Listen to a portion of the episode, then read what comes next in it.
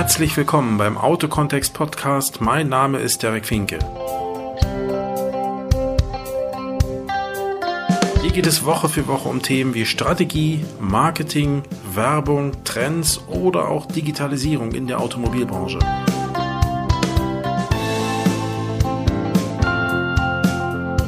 Vielen Dank, dass ihr dabei seid und euch die Zeit nehmt.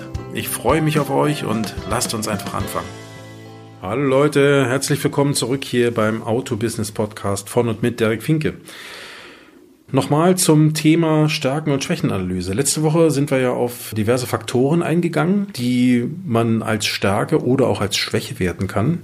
Mit dem heutigen Podcast möchte ich äh, nochmal darlegen, wie man mit welchen Mitteln, mit welchen Möglichkeiten man eben diese Informationen, die man da bewertet, einfach bekommen kann. Ich denke, viele Sachen werden für euch nicht neu sein, aber vielleicht habt ihr sie nicht einfach auf dem Schirm und deswegen ist es vielleicht sinnvoll und hilfreich für euch, ja, an diese Dinge einfach nochmal zu erinnern. Also, die Informationsquellen für die Stärken- und Schwächenanalyse. Fangen wir einfach mal an mit dem Thema Mitarbeiterbefragung. Ich denke, eine ganz wesentliche Quelle für Informationen über euer Autohaus, über euer Unternehmen sind eure eigenen Mitarbeiter. Und zwar nicht nur jene, die Kundenkontakt haben, die sicherlich ganz besonders, sondern auch jene, die keinen Kundenkontakt haben. Warum soll also zum Beispiel eine Mitarbeiterin oder ein Mitarbeiter aus dem Verwaltungsbereich oder aus dem Bereich Buchhaltung zum Beispiel oder Disposition nicht eben auch sagen können, hey, ich schätze uns so und so ein. Und ich glaube, das ist ein ganz wertvolles Feedback, was man bekommen kann, wenn man seinen Mitarbeitern zum Beispiel auch im Rahmen einer anonymen Befragung die Möglichkeit eröffnet, tatsächlich auch eine Meinung beziehungsweise ein Feedback abzugeben. Solltet ihr also wirklich nutzen, wie gesagt, nicht nur bei den Mitarbeitern, die Kundenkontakt haben, sondern auch bei jenen, die eher hinter der naja, sagen wir mal, Front arbeiten. Ja? Also ein ganz wesentlicher Punkt, Mitarbeiterfragen. Nutzt dieses Tool. Es gibt dafür heutzutage auch äh, Online-Werkzeuge, über die man sowas ganz bequem machen kann. Das heißt, ihr müsst nicht aufwendig großartige Fragebögen ausdrucken und dann mit der Hand auswerten, sondern man kann auch sowas heute relativ einfach über, über Umfragetools machen, die entweder sogar kostenlos sind oder für relativ kleines Geld zu, äh, zu nutzen sind, ähm, über das man dann aber auch eine automatisierte Auswertung bekommt, weitgehend. Ja. Das hilft euch ja am Ende auch weiter. Also interne oder überhaupt Mitarbeiterbefragung, ganz, ganz wesentlicher Punkt. Zweiter Punkt, Kundenbefragung. Ich denke, alle Autohäuser machen sowas sowieso, im Regelfall initiiert durch die äh, mit euch verbundenen Hersteller. Aber ich glaube, diese Kundenbefragungen, die da stattfinden, helfen euch nur teilweise realistische Ergebnisse zu bekommen. Hintergrund dafür ist einfach, äh, wenn ich mir ansehe, wie in vielen Autohäusern Kunden darum gebeten werden, ähm, bei der zum Beispiel auf ein Serviceereignis folgenden äh, CSS, Customer Service Survey oder Customer Satisfaction Survey, wie auch immer man das sagt, gibt es ja verschiedene Bezeichnungen, Betitelungen dafür oder CSI gibt es auch, CSI. Wenn man also diese externen oder diese, diese im Nachgang eines Serviceereignisses oder auch eines Verkaufs von Fahrzeugen durchgeführten Kundenbefragungen sieht und vor allen Dingen, wenn man sieht, wie Händler darauf reagieren oder Kunden bitten, diese Dinge auszufüllen, ja, dann habe ich manchmal Angst, dass diese Dinge von den Kunden ja mit einer Art von Lob oder von guten Bewertungen äh, abgegeben werden, die vielleicht in Richtung Hersteller die richtige Aussage treffen, damit ihr eure Boni bekommt, die aber auf der anderen Seite in Richtung Markt beziehungsweise auch in eure eigene Richtung eben nur bedingt zu verwerten sind. Ja? Also das sind verfälschte Ergebnisse. Ich würde nicht sagen alles, um Gottes Willen, aber wenn ein nicht unwesentlicher Prozentsatz dieser, dieser, dieser äh, Kundenbefragung am Ende ein leicht, und sei es nur ein leicht verfälschtes Ergebnis abgibt, dann hilft euch das am Ende nicht weiter. Also da würde ich eher auf externe Befragung setzen, also extra Befragung machen, so wie ihr eure Mitarbeiter befragt, würde ich eben auch meine Kunden befragen. Das könnt ihr mit allen Kunden machen, das könnt ihr aber auch nur mit einem Teil, also mit einem repräsentativen Teil eurer Kunden machen. Grundsätzlich kann man das machen schriftlich oder eben auch wieder online oder per Telefoninterview. Ich würde das auch nicht elend ausdehnen, also die Kunden dann nicht lange belästigen, aber ich denke, es macht schon Sinn, einige Fragen zu stellen, die euch helfen, euer Unternehmen weiterzuentwickeln. Wenn wir einmal beim Thema Kundenbefragung sind, dann macht es Sinn, auch darüber nachzudenken, nicht nur eure Stammkunden zu befragen, sondern zum einen neu, neu hinzugewonnene Kunden zu befragen, also auch jene, die relativ frisch erst eure Kunden sind da würde man wahrscheinlich eher die Frage stellen, sag mal, warum bist du eigentlich Kunde bei uns geworden und nicht woanders? Ähm, bitte nicht mit dem, mit einem negativen Unterton, sondern einfach auch mit dem optimistischen Unterton. Ähm, aber für euch einfach nur das Ergebnis, hey, warum ist ihr eigentlich bei uns Kunde geworden? Was, was hat den motiviert, mit uns das Geschäft zu machen und eben nicht mit anderen? Das ist sicherlich ein ganz wesentlicher Punkt. Zum anderen macht es aber auch Sinn, eure abgesprungenen Kunden zu befragen. Also jene, die entweder keine Kunden mehr sind oder jene, bei denen ihr unter Umständen ähm, im, im, in Verhandlungen wart, zum Beispiel die haben Angebote von euch bekommen, haben sich aber letztendlich für einen anderen Anbieter entschieden. Bitte seid vorsichtig, wenn er sagt, naja, ist ja klar, weil wir wahrscheinlich zu teuer waren und andere waren noch billiger. Ähm, ja, das wird es natürlich geben, aber das muss nicht unbedingt so sein. Es gibt genügend Kunden, die nicht unbedingt so preissensibel sind, dass sie wegen ein paar hundert Euro ähm, jetzt zum nächst billigeren gehen die hätten unter Umständen auch bei euch gekauft, wenn bestimmte Umstände anders gepasst hätten. Und darum geht es doch am Ende. Es geht darum, genau das rauszubekommen. Klar, einerseits auch das Preisthema, aber auch vor allen Dingen das Thema, hey, was hat die jetzt motiviert, woanders hinzugehen? Also abgesprungene Kunden zum einen oder noch nicht Kunden oder Kunden, die hätten werden können, aber die leider nicht geworden sind, also Interessenten, wenn man so will. Geschäfte, aus denen nichts wurde, aber eben auch Kunden, die jetzt gerade frisch dabei sind, die, mit denen wir frisch im Geschäft sind und die einfach mal zu befragen, hey, was motiviert euch mit uns zusammenzuarbeiten und nicht mit jemand anderem. Ich denke, bei den Mitarbeitern, vielleicht nochmal darauf zurückzukommen, bei den Mitarbeitern, die Kundenkontakt haben, da geht es wahrscheinlich darum, auch noch ein paar Fragen mehr zu stellen. Ich würde, wäre ich in eurer Situation, euch auch immer empfehlen zu sagen, hey, ich würde nicht nur fragen, was meinst du, was die Kunden so sagen, sondern ich würde auch sagen, hey, Schreibt mir doch mal bitte auf, was sind die häufigsten oder die fünf am häufigsten gestellten Fragen, die euch Kunden immer wieder stellen. Da könntet ihr zum Beispiel eure Verkäufer fragen, eure Kundendienstberater, also die Serviceberater. Ähm, das können die Menschen sein, die in irgendeiner Form mit dem Telefon regelmäßig zu tun haben, die Serviceassistentin oder Assistentinnen, Disposition, wer auch immer. Also alle Leute, die regelmäßig mit Kunden zu tun haben, ähm, da könnte das eine Rolle spielen. Ich würde euch auch empfehlen, nicht nur eure Kunden zu befragen und eure Mitarbeiter zu befragen, sondern zum Beispiel auch andere, jetzt kommt wieder so ein schönes Schlagwort, Denglisch, Stakeholder. Also das sind alles sogenannte Anspruchsteller an euer Unternehmen. Das können zum Beispiel Lieferanten sein. Fragt doch einfach mal eure Lieferanten. Ich nehme den Hersteller jetzt mal außen vor, ähm, aber ihr habt ja noch andere Lieferanten. Fragt doch mal die, was die von euch halten. Auch interessant zu wissen. Ne? Einfach mal zu gucken, wie schätzen die uns ein. Sind wir für die ein seriöser Geschäftspartner oder sind wir für die nicht unbedingt so toll? Nehmen die uns nur mit? Ja? Ähm, das äh, macht schon Sinn, diese Fragen zu stellen. Das kann man zum Beispiel auch mit seiner Hausbank machen. Warum nicht? Einfach mal fragen, hey, wie schätzt ihr uns ein? Aus eurer individuellen Sicht. Was haltet ihr von uns? Wie seht ihr uns? Wie meint ihr, stehen wir im Markt da? Ja? Also auch das sind Dinge, wo man ein vernünftiges Feedback bekommen kann. Ein weiterer Punkt, Analyse von Reklamationen.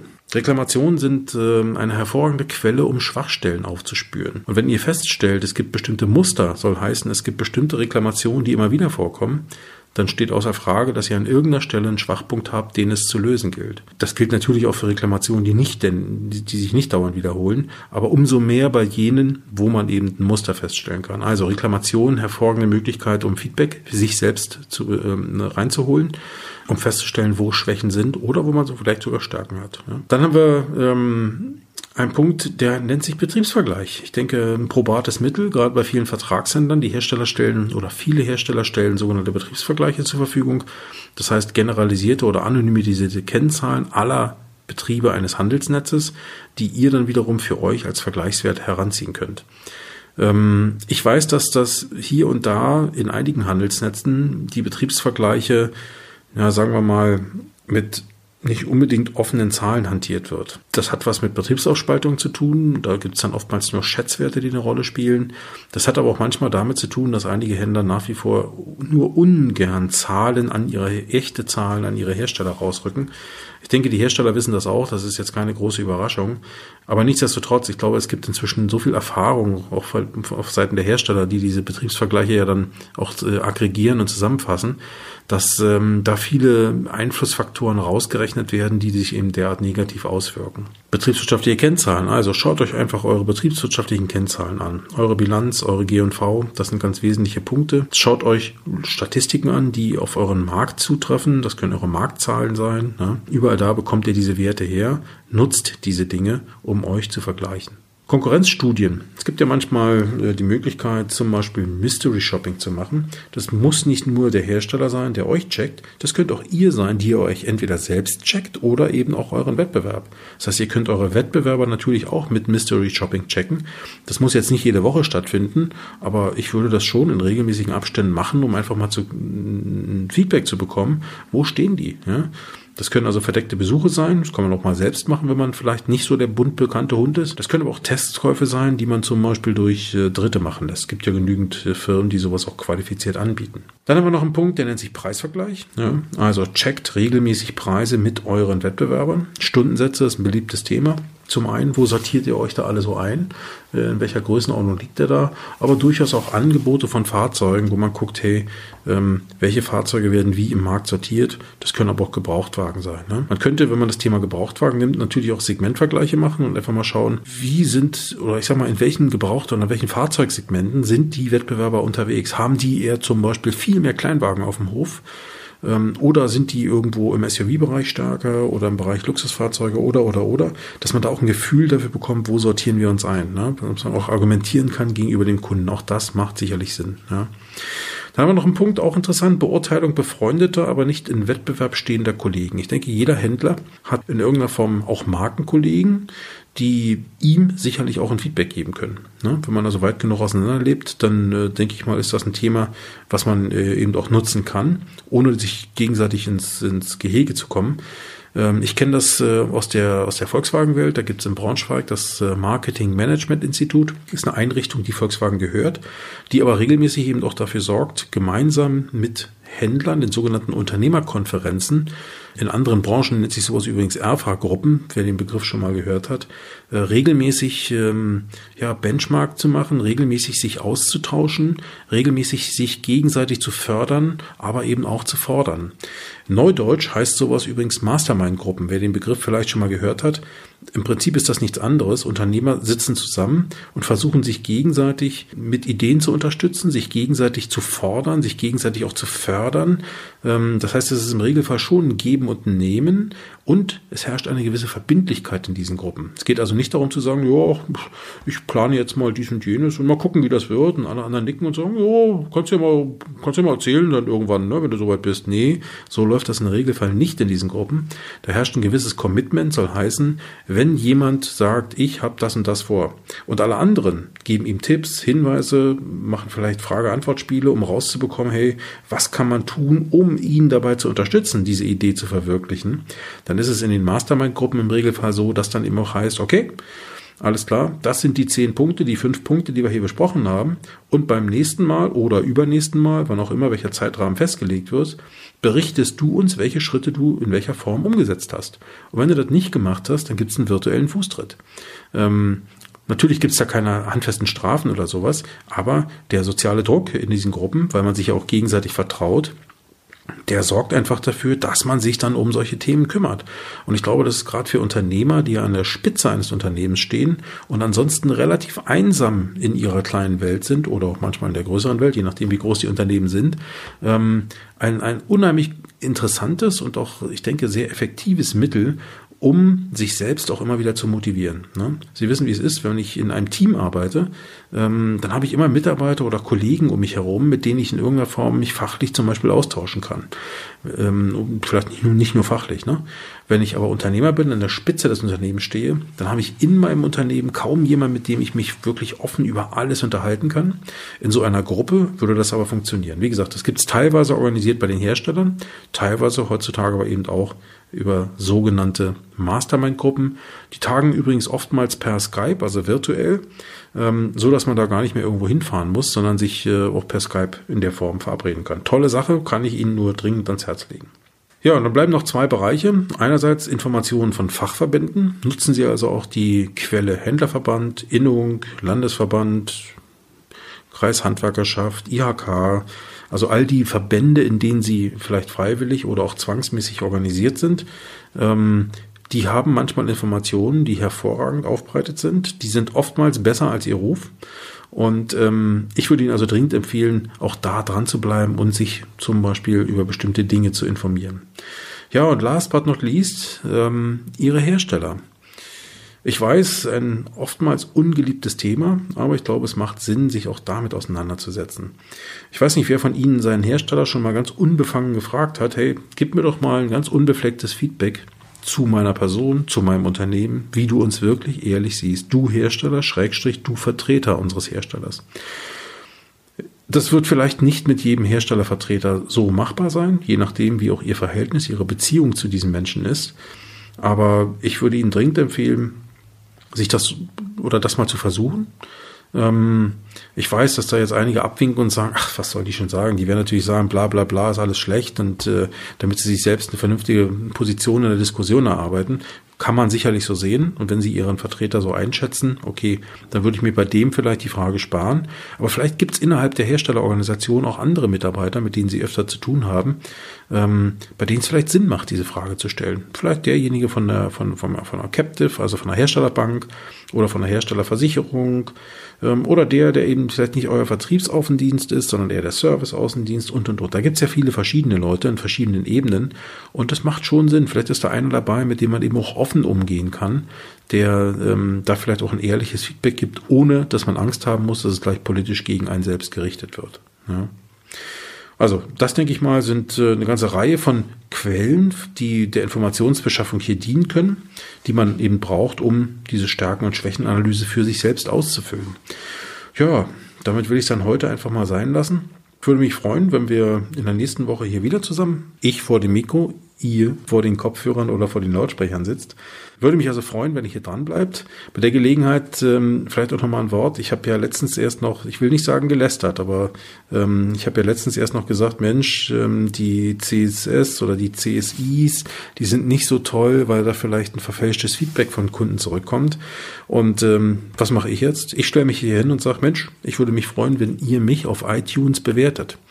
Und ähm, ich stelle mich jetzt hier nicht hin und sage, oh, bitte, bitte gib mir fünf Sterne. Ich weiß, dass das viele Podcaster machen und ich weiß, dass iTunes vier Sterne schon nicht mehr als super toll bewertet. Also die internen Richtlinien von iTunes sagen, vier Sterne sind schon, na ja, fünf Sterne müssen es schon sein. Das heißt, die Logik, die wir aus dem Autohandel kennen, ja, oder aus dem Autoservice kennen, die ist leider auch schon in einigen Online-Medien eingezogen. Soll heißen, tja, fünf Sterne wären toll, aber da bin ich ganz offen gebt die Anzahl von Sternen, die ihr für sinnvoll haltet, die ihr für gerechtfertigt haltet. Und wenn ihr sagt, drei Sterne sind es eben, sorry, dann ist es eben so.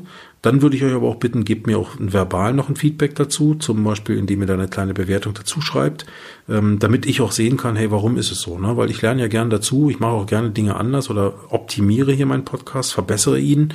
Ja, also insofern, da bin ich echt lernfähig und lernwillig. Insofern würde ich euch um ehrliches Feedback bitten. Gebt mir also die Sterne, die ihr meint, diese Podcast hier verdient hat würde mir helfen, diesen Podcast noch ein bisschen sichtbarer zu machen in iTunes, damit er leichter aufzufinden ist. Und ähm, ja, und gibt mir natürlich persönlich dann eben auch über diesen Weg noch Feedback ähm, und so eine kleine Anerkennung für das, was ich hier an Zeit investiere. Ich mache das gerne, es macht mir viel Spaß. Also insofern tolle Sache. Würde mich freuen, wenn wir uns nächste Woche wieder hören. Bis dahin dann. Also, tschüss, euer Derek.